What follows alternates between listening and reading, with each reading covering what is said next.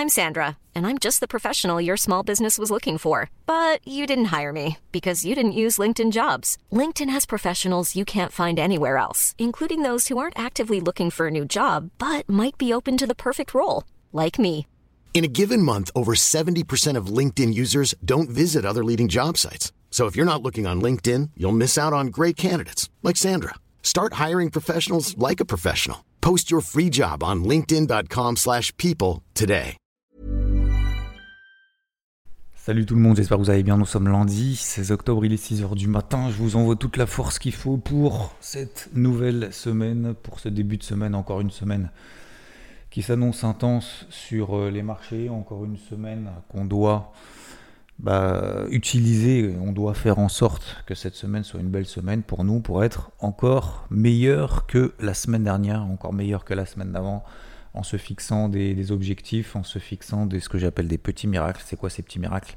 C'est ces petites choses qu'on fait au quotidien, ces petites choses qu'on fait chaque semaine qui nous rendent encore meilleurs et qui nous permettent de nous rapprocher vers nos objectifs. Et je vous propose de faire un défi, qu'on fasse un défi ensemble, vous, moi, qu'on fasse un défi avant, alors j'allais dire avant midi, mais certains vont peut-être une, matinée ultra chargée, ça va être un peu compliqué, mais avant 14h, avant 14h, lundi, aujourd'hui, avant 14h, il faut qu'on ait écrit quelque part sur son téléphone, sur un bout de papier, sur son ordi, peu importe, qu'on écrit au minimum trois objectifs qu'on se fixe cette semaine, des objectifs importants, plus ou moins importants, et après au sein de ces trois objectifs qui sont importants, des micro-objectifs au quotidien pour s'en approcher le plus possible. C'est le seul moyen d'avancer. Ok?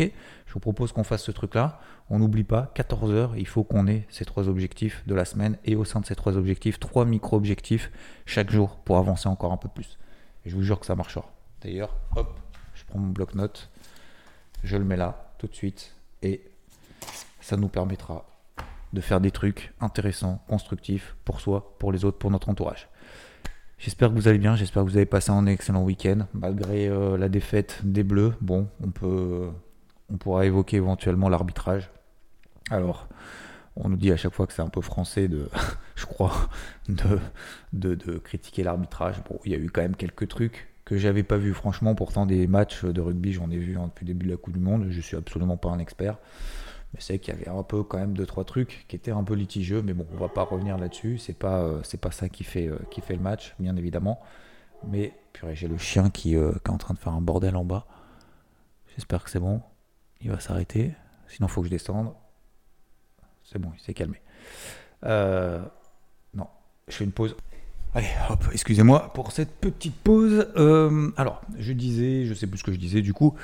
Donc, euh, oui, alors, cette semaine, il y aura très peu de statistiques macroéconomiques. Le gros du gros, ça a été sorti la semaine dernière avec un chiffre d'inflation, vous l'avez vu dans le débrief hebdo, qui était supérieur à ce qu'on attendait, légèrement supérieur. Normalement, ça devrait favoriser le dollar, ça devrait favoriser le taux à 10 ans. Euh, on a eu les cours de l'or qui se sont envolés, notamment vendredi. Pourquoi? Parce que lorsqu'on a des conflits comme ça géopolitiques, il y a généralement l'or justement fait office de valeur refuge.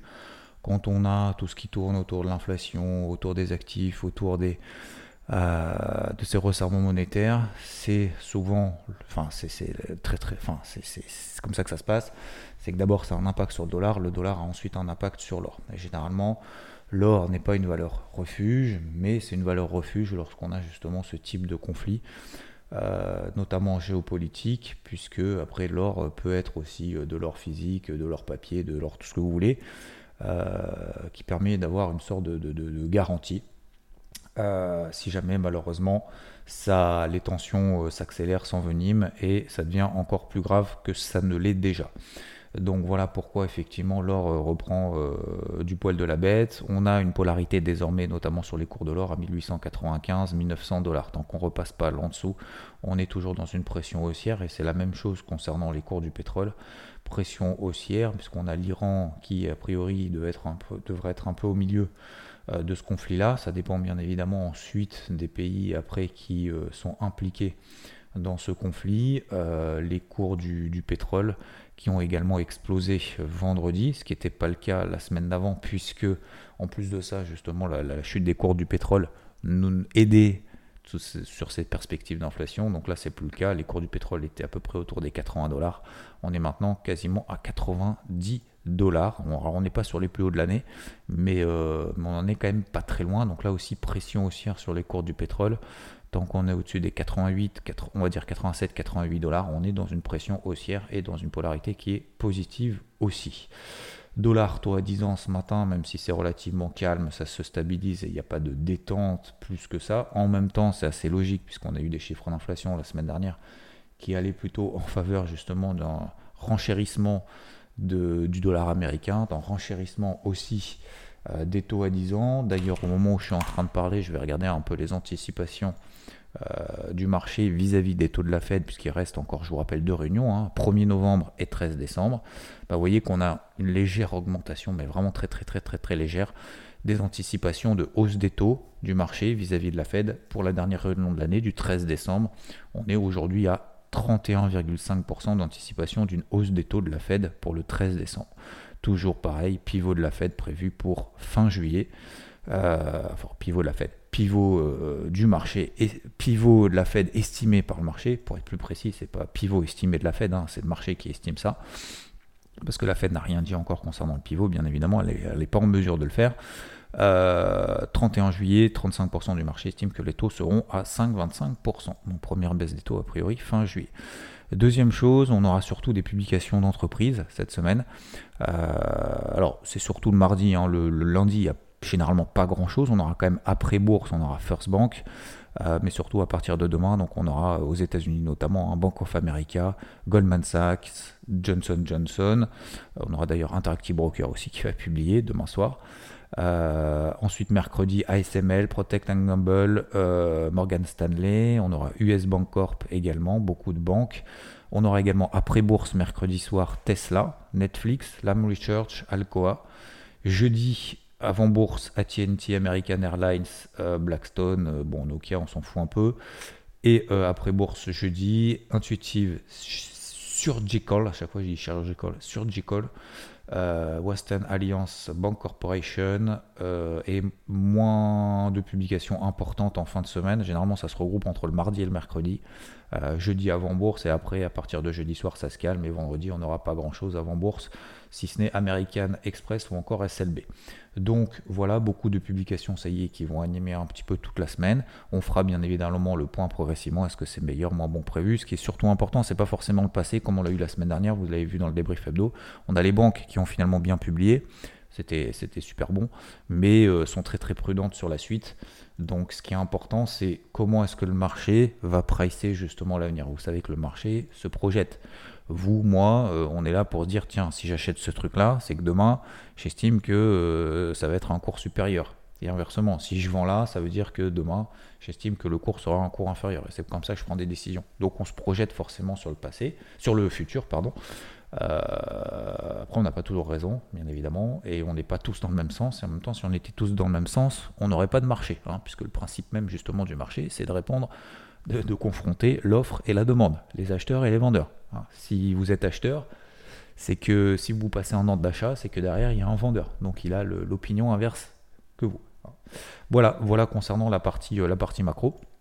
Donc je suis plutôt euh, casquette bleu, euh, bleu rouge, bleu rouge plus bleu rouge que bleu verte. Pourquoi bleu-rouge Parce que euh, parce qu'on a une petite pression baissière qui devrait peut-être s'accentuer. Alors attention, et justement on arrive sur la partie technique, même si on l'a déjà vu avec le pétrole et l'or où je vous ai donné deux zones de polarité. Comme je vous ai dit dimanche dans le débrief hebdo, donc encore une fois, je n'ai pas le cours de clôture. Quand je fais le tournage, le vendredi, je le fais entre, voilà, je fais à peu près entre pour vous donner une ordre d'idée, euh, entre 14h et 17h, d'accord, euh, entre le voire 18 je parle vraiment du, du, contenu. D'accord? Après, euh, la forme, on travaille ça pendant, pendant une journée euh, ensuite, d'accord? Pendant 24 heures. Donc, euh, j'avais pas la bougie rouge, par exemple, de vendredi 16h, 17h, d'accord? Sur les, sur les marchés. Mais pour autant, vous voyez qu'en fait, ça change absolument rien à ce que j'ai dit. J'ai toujours en fait ce même, alors ce même discours, ce même plan surtout, hein, parce que le discours, on s'en fout un peu. Ce qui est important, c'est le plan que je vais appliquer mais, euh, mais toujours en fait la même stratégie, c'est-à-dire que de me dire si on est sous les plus bas de jeudi après l'inflation aux États-Unis, D'accord? Alors j'estime que la polarité serait négative et à ce moment-là, je mettrai une casquette rouge. Donc ça nous donne, grosso modo, tous les jours, bien évidemment, on va ajuster progressivement euh, le curseur, ses polarités, ses plans, etc., en fonction des bougies du jour et ce que nous donne comme élément supplémentaire du marché, supplémentaire, complémentaire. Euh, que ça aille dans notre, dans notre sens ou pas dans notre sens, peu importe, si on a des éléments complémentaires, il faut qu'on les prenne en compte. Euh, que ça, aille à l'inverse de notre plan ou au contraire favorable à notre plan. Alors, sur les indices américains, et comme je l'ai déjà dit, ce qui est assez étonnant, et d'ailleurs comme je l'avais dit dans le brief hebdo aussi, c'est que on avait des, indices européens qui étaient beaucoup plus faibles, qui ont eu beaucoup plus de mal que les indices américains. Ce qui est assez étonnant parce que normalement l'inflation justement est destinée aux indices américains. Donc, euh, donc ouais, des indices américains très résilients, plutôt beaucoup plus résilients qu'en Europe. Donc, concernant le Nasdaq, zone de polarité à peu près autour des 15 100. Ce matin, on est à 15 040 sur les futurs, ouverture assez calme, a priori sur le marché, 15 100. Tant qu'on est sous 15 100, pour moi, il n'y a aucune raison d'acheter. D'accord? Même si le Nasdaq est très fort, même si on a toujours cette zone des 14 500 qui est une zone d'achat, euh, pour moi, euh, acheter là, c'est acheter contre une bougie impulsive qu'on a eue vendredi, c'est acheter euh, contre une situation géopolitique qui nous amène malheureusement du risque sur au-delà du risque bien évidemment sur le, conflit en lui-même. On parle vraiment que marché du risque sur le marché. Des taux à 10 ans un taux à 10 ans en dollars américains qui certes se calme mais qui se détendent pas suffisamment pour se dire allez euh, j'achète n'importe où n'importe comment. Euh, donc voilà. Donc sur l'aspect technique à très court terme plutôt négatif. Sur l'aspect technique sur des unités de temps daily c'est pas catastrophique du tout. Loin de là. Très très très très loin de là hein, puisqu'on est sur le Nasdaq maintenant. Il euh, faudrait qu'il prenne 5% pour être sur ses records annuels.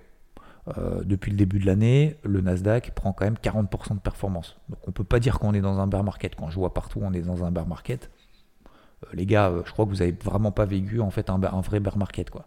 Donc non, absolument pas, clairement pas. Donc, première chose, petite dégradation à très court terme, et même si vous regardez les autres indices, c'est pour ça que j'aime bien faire ce tour à 360, parce que avoir un, petit signal baissier sur un truc, euh, faut pas que ça vous mette les œillères en disant ah ça y est ce truc là il est baissier non c'est bien de comprendre le contexte global je regarde le Dow Jones par exemple bah, on n'est pas sous ma zone de polarité autour des 33 006 33 004 voire euh, ouais, 33, 450, 33 400. On est à 33 007. Donc vous voyez qu'on est quand même bien au-dessus de cette polarité. Donc là, pour le moment, est-ce qu'il y a une grosse dégradation même en horaire? Non, en horaire, on est simplement dans un range latéral. Je prends maintenant le SP500. Alors on est passé un peu en dessous de ma polarité justement après, euh, euh, j'ai fini de tourner ma vidéo du, du dimanche du débrief hebdo. On est passé un peu en dessous sous les 4330, 4320. Euh, ce matin, on est à 4340. Donc, vous voyez qu'il n'y a pas vraiment d'accélération baissière. Concernant le Nikkei, ce qui se passe cette nuit, alors euh, le Nikkei, je suis sorti, je suis rentré quasiment au point bas, je suis sorti quasiment au point haut. Hein. Euh, bon, je ne vais pas le répéter. Mais, mais là maintenant, j'ai plus de position. Donc là, le Nikkei, lui, au contraire, est plutôt dans une pression baissière un peu plus marquée parce qu'on a échoué sur la borne haute de ce canal descendant. Vous vous souvenez, si vous avez vu, si vous avez Regardez le débrief hebdo. Vous le savez si, vous faites partie de VVT, bien évidemment, parce que je suis sorti tous mes achats sur les 32 400, j'en ai plus depuis 32 004. Ce matin, on est à 31 007. D'accord? Donc ça veut dire que le Nikkei, il a perdu là en deux séances quasiment 2,5%. Donc là, on est effectivement dans une pression baissière. On a un schéma en fait euh, technique de configuration qui est plutôt baissière à court terme la tendance primaire reste haussière hein, depuis le début de l'année, mais à court terme, tendance secondaire qui est toujours baissière tant qu'on est dans ce canal baissier. La borne haute, elle passe à 32 400, on à 31 700. La polarité du jour, c'est 31 900, 31 900 à peu près, 32 000, 31 900, 32 000. Tant qu'on est là en dessous, il n'y a aucun achat à faire. Aucun. Parce qu'on est plutôt dans une pression baissière. Aucun. Si je veux acheter, alors vous allez me dire, ouais, mais ouais, mais bon, euh, moi je suis pas très négatif, non. ok, pas de problème bah, faut pas acheter un n'importe où. Donc, faut attendre des grosses zones, comme je l'ai fait il y a deux semaines. J'ai payé le CAC sur une grosse zone. Il y avait le SP500 sur les 4002. Il y avait euh, le Nikkei sur les 30006, etc., etc. Voire même d'ailleurs le Nasdaq, euh, comme je l'ai dit tout à l'heure, sur les 14005, 14006. Là, ce sont des belles zones, des belles réactions sur des belles zones. On y va, pas de problème. Là, on est au milieu de nulle part et en plus, on a cette pression baissière, cette pression géopolitique, cette pression même fondamentale. Hein, parce que, encore une fois, certes, les publications sont bonnes, mais les perspectives ne le sont pas. Les, les, qu'est-ce que je veux dire? On a toujours cette, inflation avec des chiffres macroéconomiques qui nous ont montré en fin de semaine dernière que c'était pas bon.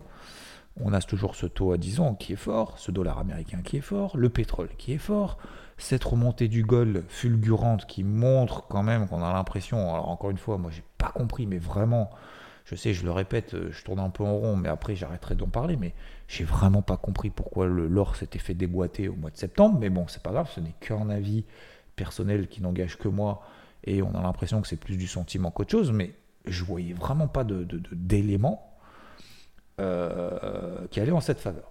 Bref, c'est le marché qui décide, le marché a toujours raison, c'est ainsi. Euh, donc voilà, donc là on a récupéré tout. On peut considérer, moi je considère peut-être que cette baisse est comme un excès, donc je dégage tout ce qui est sous 1890, euh, d'accord, même si on a une belle réaction sur les 1820 et encore 1820, messieurs, dames. C'est ce qui était dans le carnet de bord, hein. c'était zone d'achat long terme, c'est écrit, hein. ça, fait, ça fait trois semaines, hein. deux semaines, j'invente rien. Je suis pas là en train de faire la météo de la veille. Euh, j'essaye le plus possible, bien évidemment, de faire la météo du futur, mais euh, on est obligé de s'adapter en fonction des éléments et parfois on n'a pas toujours raison. bref, voilà. Donc 1820 gros jaune d'achat, on est ce matin à 1920 dollars. Est-ce qu'il faut continuer à privilégier les achats sur les cours de l'or? J'ai envie de vous dire oui, je ne peux pas vous dire non. On a une pression haussière à court terme, on a réintégré les 1900. Euh, je vois pas pour le moment d'éléments fondamentaux, sauf si le dollar devait exploser bien évidemment à la hausse. Euh, sauf si, euh, bien évidemment, et espérons-le, qu'il n'y ait plus aucune tension géopolitique avec ce qui se passe en Israël et le Hamas. Euh, a priori, ça ne va pas s'arrêter demain, malheureusement. Donc, donc voilà, pour le moment, on est dans cette pression-là. Donc pression baissière en Europe, en Chine et, et, au Japon, oui, même en Chine, on a le HSI ce matin qui est à moins 0,5, toujours dans une tendance baissière assez forte. Euh, donc ça, ça n'a pas changé. En Europe, pour le moment, mais le futur sont assez calmes, même si le futur CAC n'a pas ouvert, le futur euh, DAX est ouvert, il n'a pas bougé depuis cette nuit, 2h euh, du matin. Donc il est toujours au même point que vendredi. Polarité négative sous allez, 15 quoi. On va arrondir à 15 c'est un peu au-dessus de 15 340, mais 15 tant qu'on est sous 15 on est dans une pression baissière et dans cette bougie impulsive baissière de vendredi. Euh, ça ne veut pas dire qu'il faut vendre n'importe comment, mais surtout pour moi, même si ça devait monter, bah tant pis, je ne serai pas à l'achat, je vous le dis, euh, je vous le dis dès maintenant. Le cas qu'on a terminé à quasiment à 7000 points, j'étais à l'achat à 6953.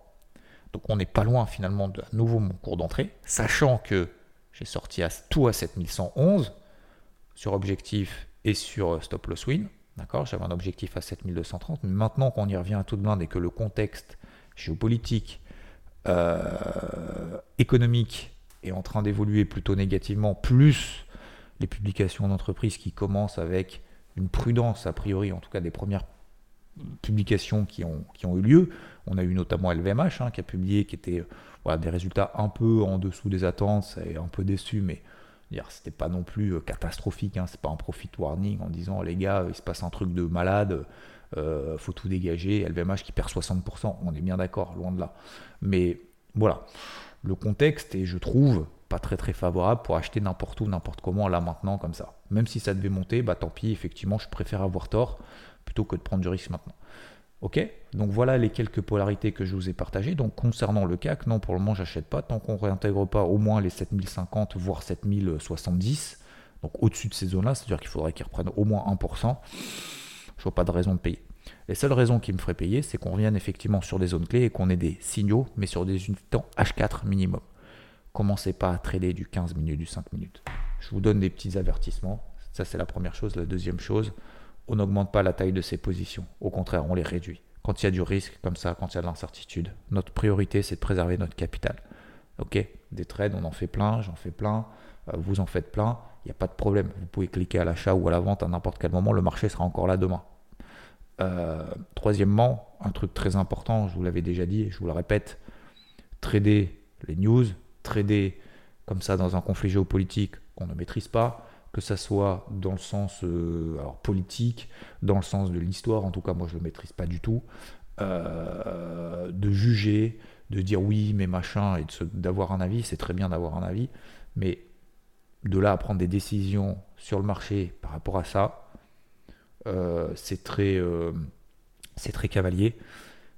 Et la très très très très très très très très grande majorité, pour ne pas dire 95% du temps, les décisions qu'on prend par rapport à ce qu'on voit, par rapport à ce qu'on lit, par rapport aux réseaux sociaux, par rapport aux news, par rapport aux médias, par rapport aux trucs, franchement, je suis pas sûr que ce soit vraiment une bonne idée. Voilà. En tout cas, moi, je, passe complètement à travers de ça. Et euh, je vais pas dire que j'ai une neutralité concernant ce qui se passe, etc. Mais concernant la réaction par rapport au marché, hormis effectivement la pression aussi qu'on peut avoir sur le pétrole et la pression qu'on peut avoir sur les cours de l'or, euh, ce qui pourrait du coup continuer à alimenter ce mouvement-là, mais même je pense ça, il faut faire, en faire complètement abstraction. Donc faites attention, parce que j'en vois beaucoup qui, qui, ne font que du, du, espèce de trading de news à très court terme, euh, comme certains l'ont fait dans le, dans le conflit euh, Ukraine-Russie en disant tiens, il y a des troupes qui y vont, il y a des troupes qui reviennent, etc. Franchement, ça, ça marche pas, quoi. Ça marche pas. Et, en plus, on n'y connaît rien et voilà, enfin, je veux dire, aucun intérêt, quoi. Donc, bref, passons. Donc, ça, c'était le troisième point. Et quatrième point, bon, on ne traite pas euh, dès un lundi matin comme ça, n'importe comment au pif. On attend de prendre un petit peu la température. On revoit ses polarités, on revoit ses zones clés, on revoit son carnet de bord, les zones clés sur lesquelles on va intervenir. On fait 3-4 trades dans la semaine sur 3-4 actifs qui nous inspirent, sur lesquels il y a des signaux et ça va bien se passer. La semaine dernière, voilà, j'ai fait une super semaine. Euh, même si j'aurais pu faire mieux, mais on peut toujours faire mieux, mais c'est trop facile après coup. Sur l'eurodoll, euh, j'avais pris 100 pips sur l'eurodoll, on est revenu sur ma zone d'achat. Est-ce que je paye là maintenant l'eurodoll à nouveau dans cette même zone? Vous allez me dire oui, je pourrais. Oui, je pourrais. Là, j'ai pas envie. Là, j'ai pas envie étant donné le contexte. Je pourrais le faire sur des tailles de position, peut-être même deux fois, trois fois, dix fois plus faibles. Mais même là, en fait, j'ai même pas envie de me mettre là euh, tout de suite en, en position en disant j'y retourne tout de suite. Donc je préfère prendre le temps, ok, euh, et de me dire je vais un truc là où je veux aller là où il y a des belles zones, des belles réactions sur des belles zones, là où il y a l'activité, d'accord? Et surtout quand on fait comme ça une belle semaine, de belles semaines, des belles semaines, voire des beaux mois, j'ai pas envie de tout remettre en question. J'ai pas envie de, de, me mettre en, risque et d'avoir une conviction, parce qu'en fait c'est un peu ça. Hein. Si on prend une position là maintenant, c'est qu'on a plus ou moins une conviction sur le marché. Donc non. La seule truc que je ferais, peut-être, c'est effectivement vendre peut-être un indice européen qui est faible, peut-être le DAX, euh, le Nikkei, tant qu'on est sous les 31 900, euh, et éventuellement un indice américain, le plus faible des trois, tant qu'on est sous des zones de polarité. Alors le, vous l'avez compris, hein, le Nasdaq est sous sa zone de polarité que j'ai estimé. Euh, le SP500 et le Dow Jones, c'est pas le cas. Donc ce serait peut-être plutôt le Nasdaq, quand bien même on a cette semaine des publications, notamment autour du Nasdaq, avec du Tesla notamment. Donc forcément, on adapte la taille de ses positions. N'oubliez pas les trois règles, d'accord? On ne fait pas du 5 minutes, on ne traite pas dans tous les sens comme des cochons au pif. Deuxièmement, on réduit la taille de ses positions. Troisièmement, on ne fait pas du trading de news un peu au pif.